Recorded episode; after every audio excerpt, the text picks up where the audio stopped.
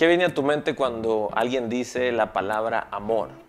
Hay muchas cosas que vienen tal vez a nuestro corazón, a nuestras emociones, a nuestra mente y quizás hasta pudiéramos suspirar. ¿Y cuál es el concepto que tenemos de amor realmente? Si nos vamos a la Biblia en 1 Corintios capítulo 13, en el verso 4 dice, el amor es sufrido, es benigno, el amor no tiene envidia, el amor no es actancioso, no se envanece, no hace nada indebido, no busca lo suyo, no se irrita, no guarda rencor, no se goza de la injusticia, mas se goza de la verdad. Todo lo sufre, todo lo cree, todo lo espera, todo lo soporta.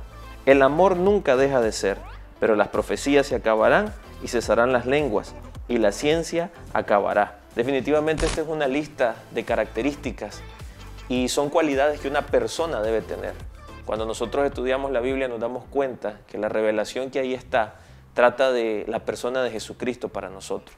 Entonces cuando yo leo esto, hay muchas cosas que son confrontadas en mi mente y en mi corazón. Por mucho tiempo pensamos que el amor simplemente es una emoción que se transmite de una persona hacia otra, pero en realidad el amor es muy profundo, porque el amor habla de Dios.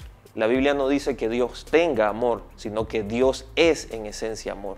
Y en este pasaje se nos orienta a que nosotros entendamos que el amor va a requerir un esfuerzo, el amor va a requerir una decisión, el amor va a requerir una serie de características donde no se busca eh, la plenitud propia, sino la de la otra persona.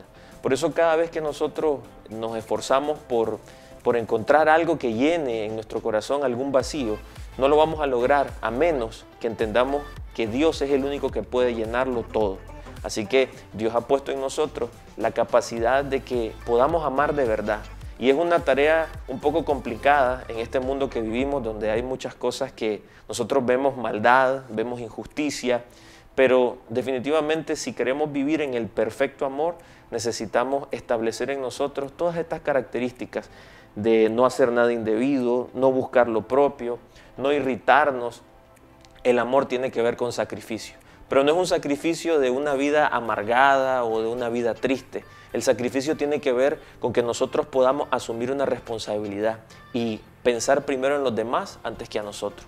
Recordemos que Jesús dijo que el gran mandamiento es amarlo a Él con toda nuestra mente, con todo nuestro corazón, con toda nuestra fuerza, pero también que amáramos al prójimo como a nosotros mismos. Si no tenemos amor, no somos nada. Pudiéramos entender mucha eh, revelación, pudiéramos tener mucha fe, pero sin el amor falta lo más importante, porque el amor es Dios. Por eso yo quiero invitarte a que en este día puedas tomar lo que el verso 8 dice, el amor nunca deja de ser. Y esto tiene que ver con que nosotros podamos amar a las personas, aún si no nos corresponden, aún si son personas difíciles de amar. Recordemos que lo que queremos hacer es agradar el corazón del Padre. Así que el Señor te bendiga y nos encontramos en cualquier momento.